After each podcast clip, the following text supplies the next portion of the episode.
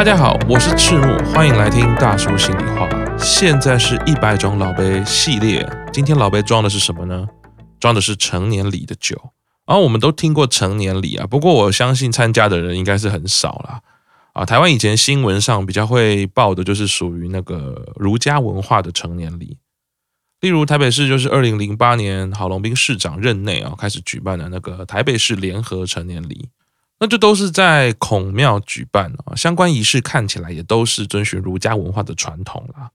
不过呢，真的是儒家文化的传统呢，还是说是我们对儒家的想象，我就不知道啊，因为我也没参加过。那到了二零一六年，柯文哲市长任内就改各行政区各自举办啊，因为人数可能有点多呢，很多人想要参加哈。那这台北市联合举办，好像人数就大概一两百人。那么改在各行政区举办呢，人数就可以变多啦。不过也蛮有趣的哈，就是说各区举办之后呢，诶，那个风格哦就开始开放，各自自己去找，所以那个文化元素哦就开始多元发展了哦。呃，例如大安区啊，还采用欧洲的加冕仪式。哇，这个也相当凸显出我们这个大安区天龙风格的文化跟那个阶级样貌啊。那么比较属于台湾本土的成年古礼啊，就是在台南地区相当有名的十六岁成年礼。那这样十六岁成年礼主要就是跟这个七娘妈比较有关系啊。七娘妈其实就是织女啦。那在这个概念上呢，意思就类似是说，我们十六岁之前都是受到七娘妈保护的，啊，这样的仪式在台湾呢，哇，也有两三百年了哦。台南可以说是众所皆知啊，保存台湾文化相当好的地方啊，诶，但是在这个北台湾的新竹市有一个竹莲寺哦，它也是有两百多年的历史哦。哦，算是台湾唯二啊，都有保有这个十六岁成年礼的地方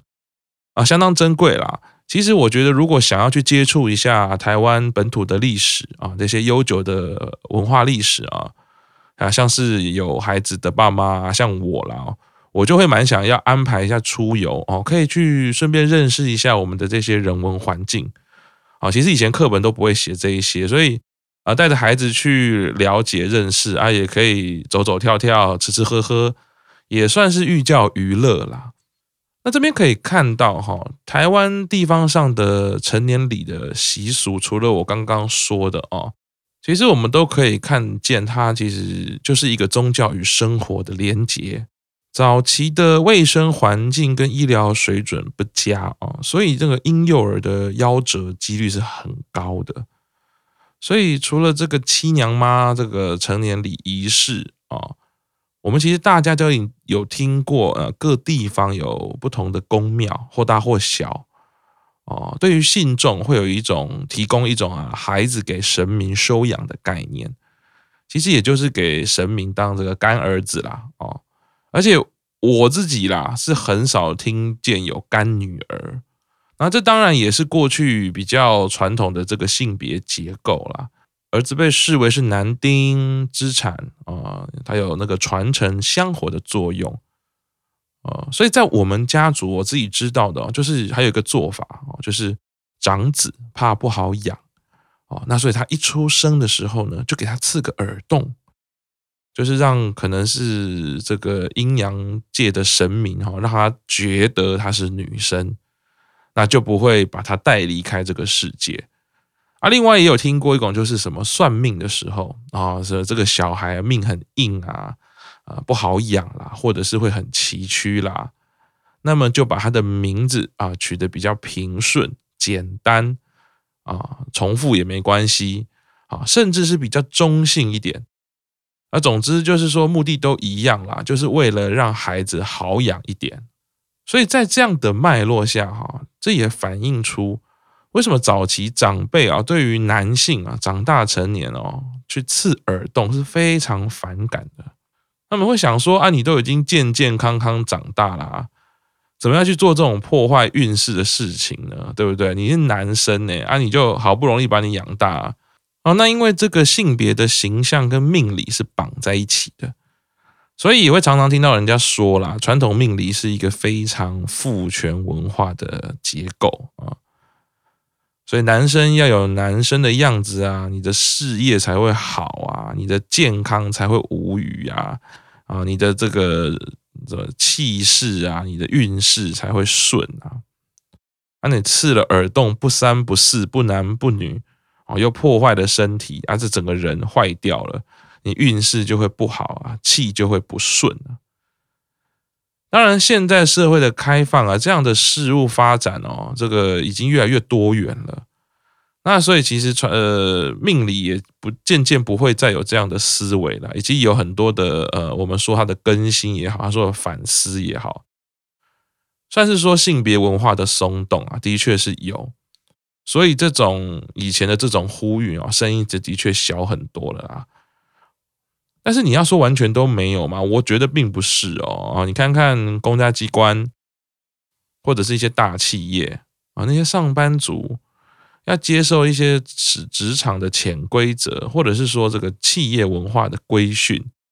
啊，你是有办法接受男生这个上班就是戴耳环吗？我看是依旧不太行的哦。那之前其实在我念大学的时候就有这个讨论哦，比如说。在这个商业界的女性，你是一定要穿这个窄裙啊？我们上台报告的时候，你为了要出社会，所以我们这个商学院要进行这个报告的时候，女性就要有女性的样子。我还记得我们系上的学姐啊，跟这个大吵一架，说就是性别歧视啊。那台湾其实尤其是有一些承接日本文化的企业集团啦。啊，啊那对于这些外貌啊、打扮啊、性别形象，其实都是有很重很重的规范。无论那些规范是明文列出还是私下的啊，甚至有一些是组织里面的一些呃呃成员在揣摩上意啊，就组长啦、科长啦、主任啊，他未必是一个公司的大制度，但是你就是会听到，你就是会知道，哎，就是这样啦。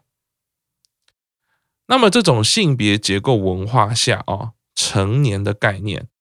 对于男性角色的这个生命历程啊，与爸爸的这个身份哦，就会产生一些比较深刻的痕迹。那这样的痕迹哈，是会代代相传的。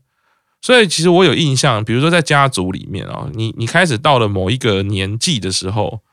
呃，你身边的男性长辈也好啦，啊，或者是比你大，maybe 是表哥、堂哥，就会用一种很。男性文化间的口吻也好，就是哎，要不要喝个酒啊？要不要抽个烟啊？哎，小时候你本来一直听都说这些小孩子不行，这些小孩子不行。可是你不知道哪个时候，你就忽然发现，哎，好像他们允许我做这样的事情。哦，那甚至有一些比较强烈的，就是会跟你讲，尤其是同侪啦，啊，喝酒你才是男人的象征啊，长大啦，不敢喝酒。抽烟呐、啊，怕什么怕？哦，像我这以前就常会遇到啊。老实说，酒我真的是觉得不好喝。虽然最近的节目好像都在讲酒哈，但是我自己其实不喜欢喝酒的啊。就就是不好喝啊。但是果汁饮料比较好喝啊，汽水比较好喝啊。我是比较庸俗啦，但是我就觉得酒就是不好喝啊。好，那今天要讲到那个影集《The Boys》啊，是近年来我非常非常喜欢的一部影集。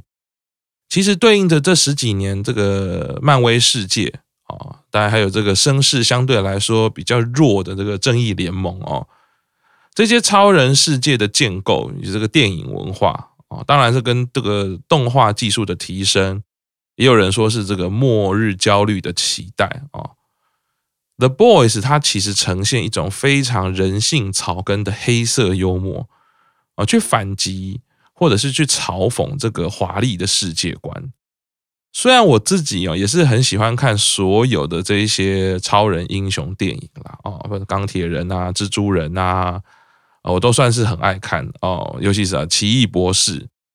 那但是当你哦带着这些超人英雄的这个电影世界观。你再回头来看《The Boys》哦，就很像是什么呢？像有点吃完养生合菜，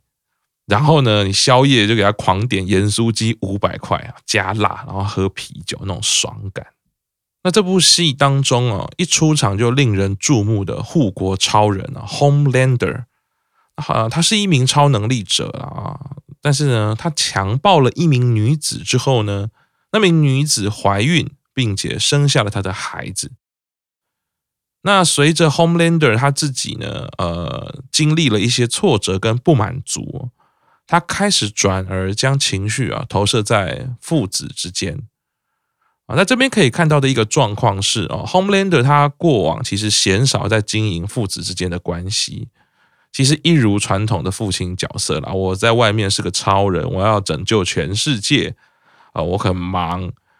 啊。那但他遇到了生命的缺口，他就转而哈想要回头去经营这段父子关系。可是呢，这种经营呢，其实在这里啊，这个 Homelander 其实是很单向度。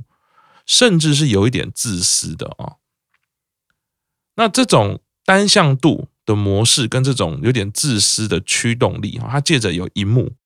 就是呢，他开始跟孩子一直互动嘛。有一幕就是他互动的时候，讲讲讲讲讲，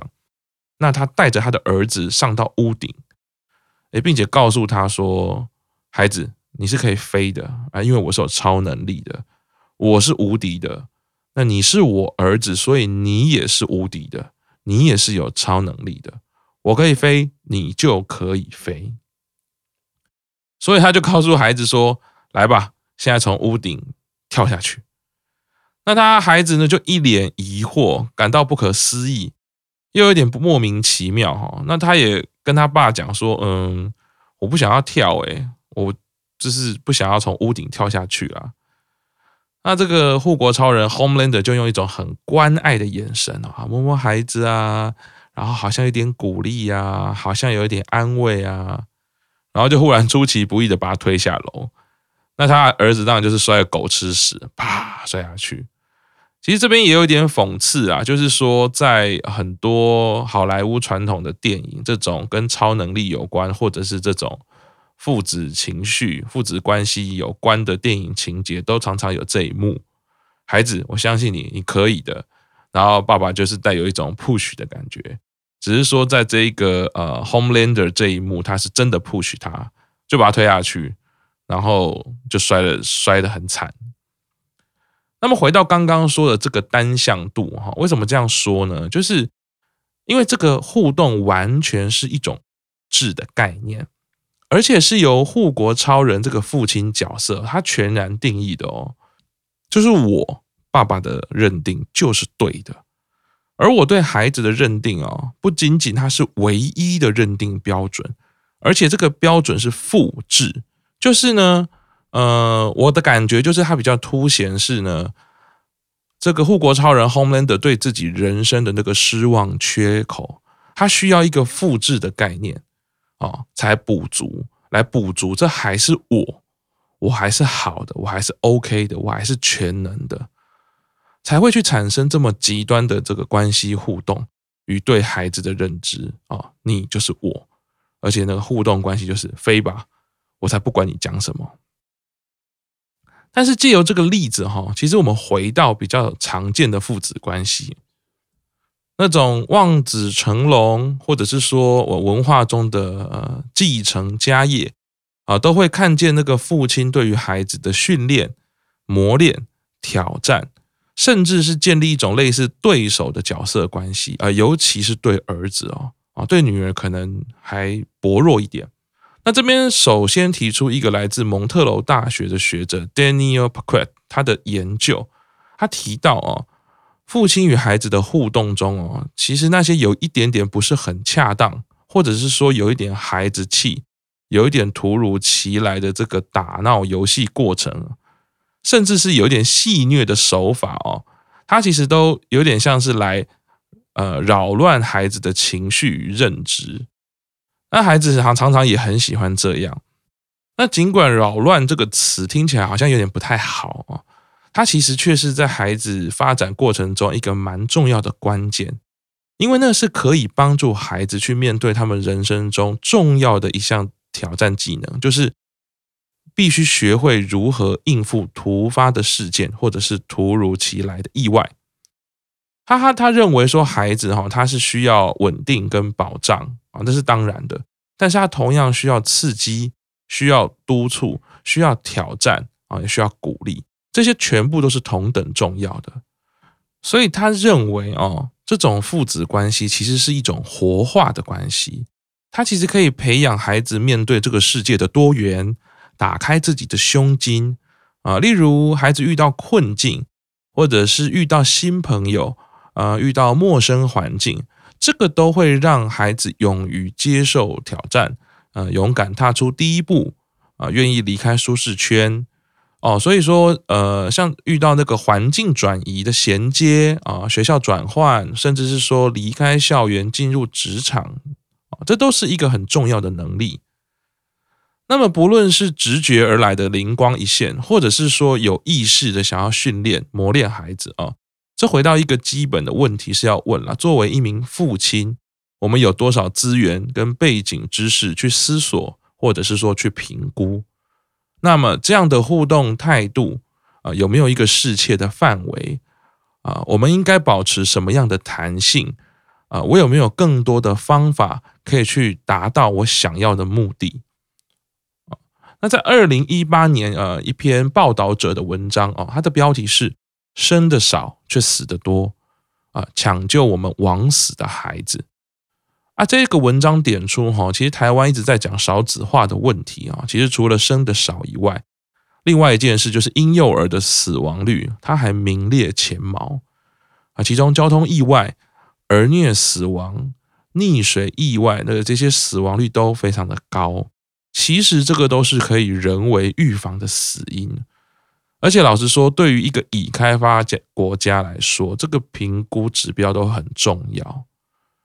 那我们自己可能认为是已开发国家，可是这一些指标如果很低的时候，其实一定是需要好好的去审视的。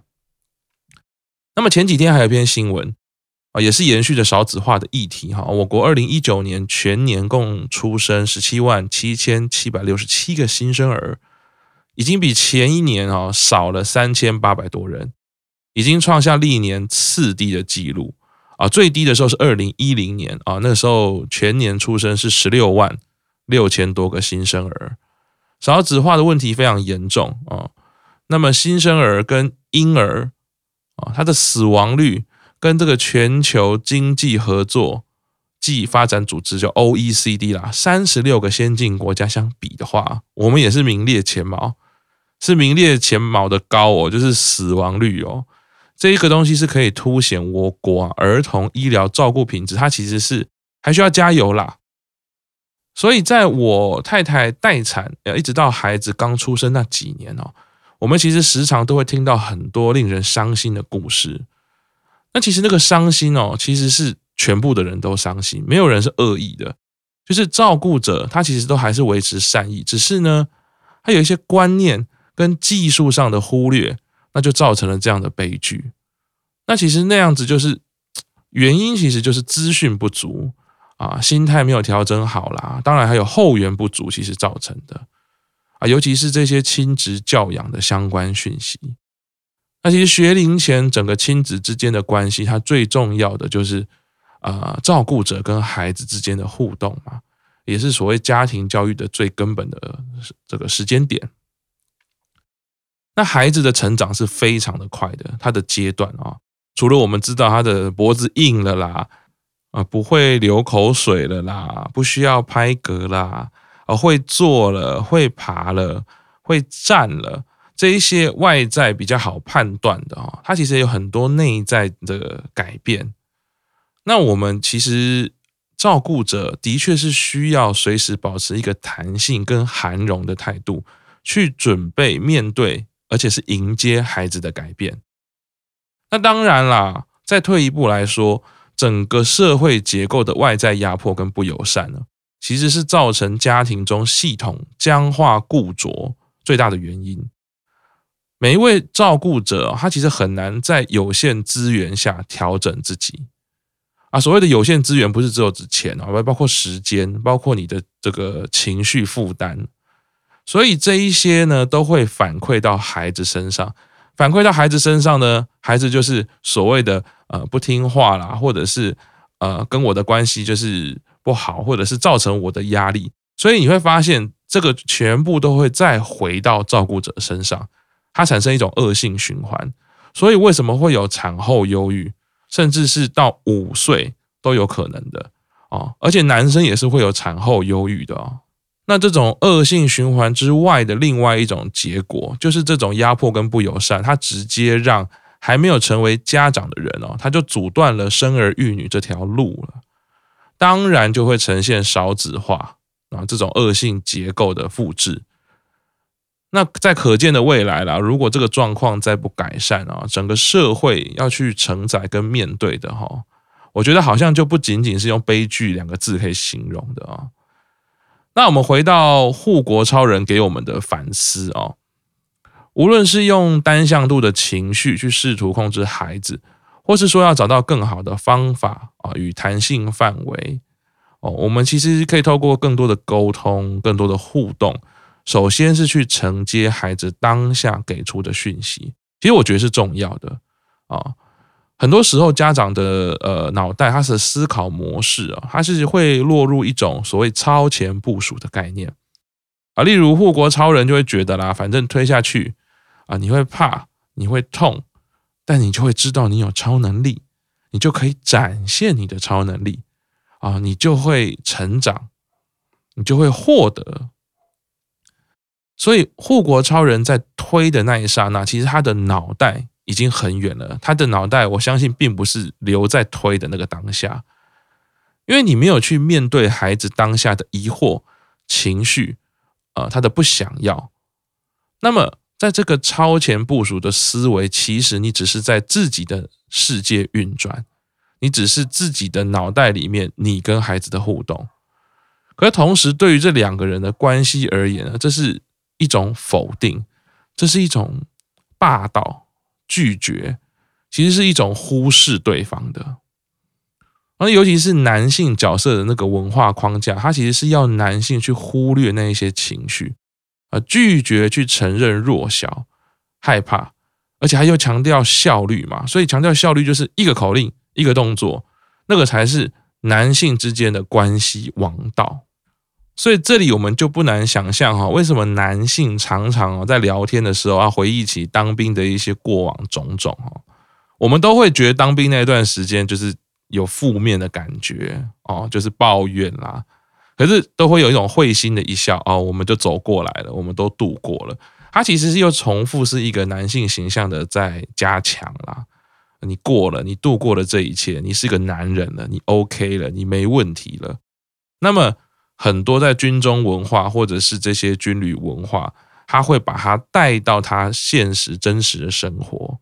哦，我我相信在军旅文化当中或者军队文化中，可能它有一些结构上或者制度上的必要。可是呢，当他把它带到你的现实生活当中，你面对的竟不是军队，那有没有这个必要呢？或许其实是我们可以去反思的。那另外一件事情呢，我们是。再往前想，其实回到很多爸爸的童年经验，其实你会发现，那就是一种指哦，我自己怎么样被对待，它会有一种自我反刍的效果哦，就是我自己是这样来的，那你是我儿子，有什么不可以？甚至甚至有很多那个童年经验，可能是已经在埋藏在潜意识的，你是直觉下意识的会做出那样的反应。像我之前还在跟朋友聊啊，比如说我们的主要照顾者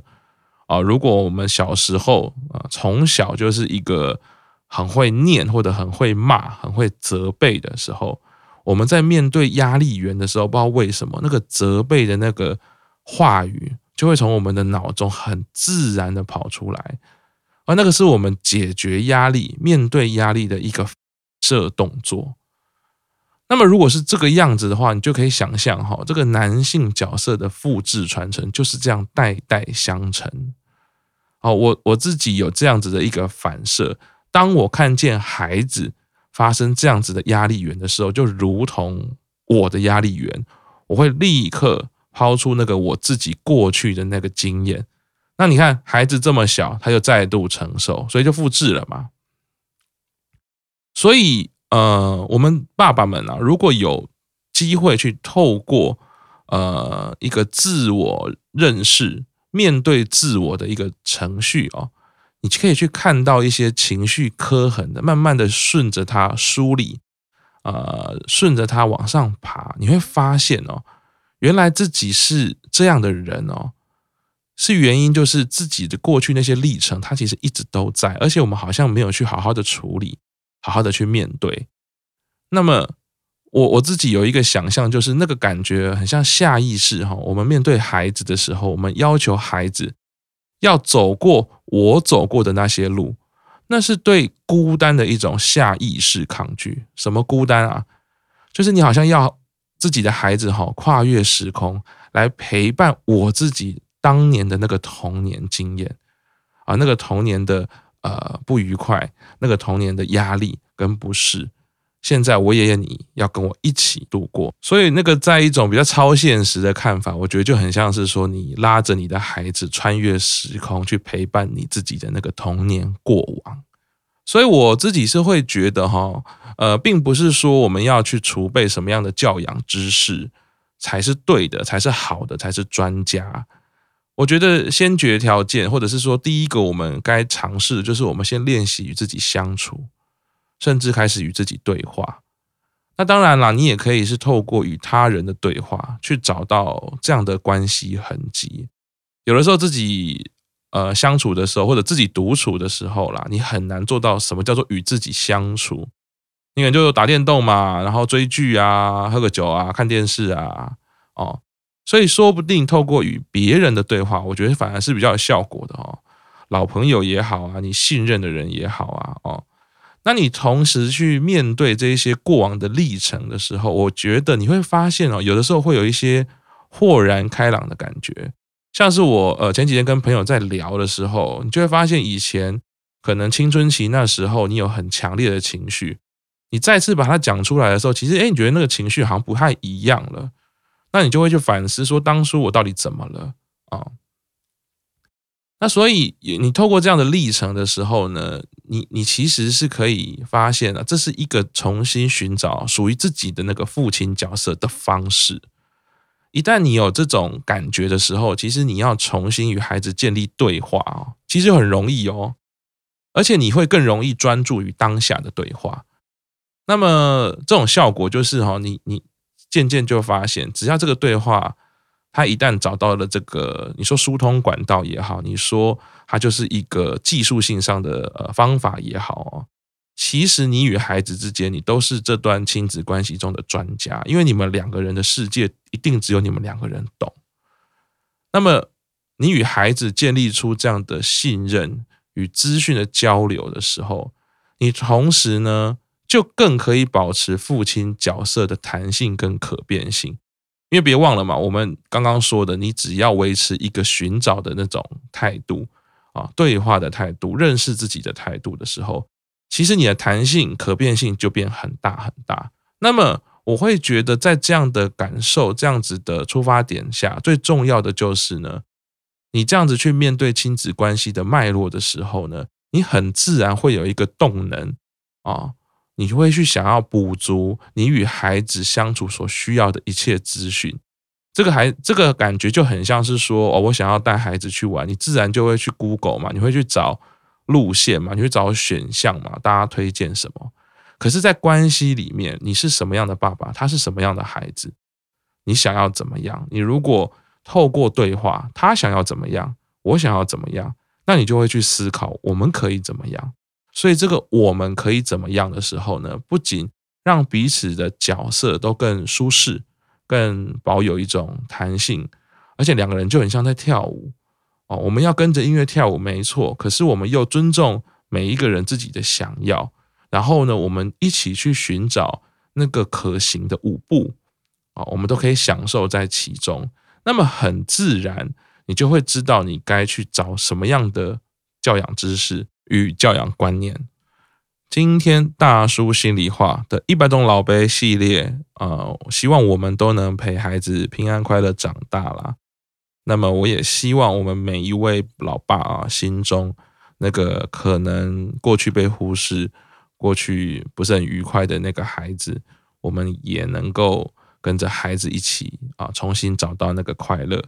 啊，重新找到自己的样子。好，我们下次见喽，拜拜。thank you.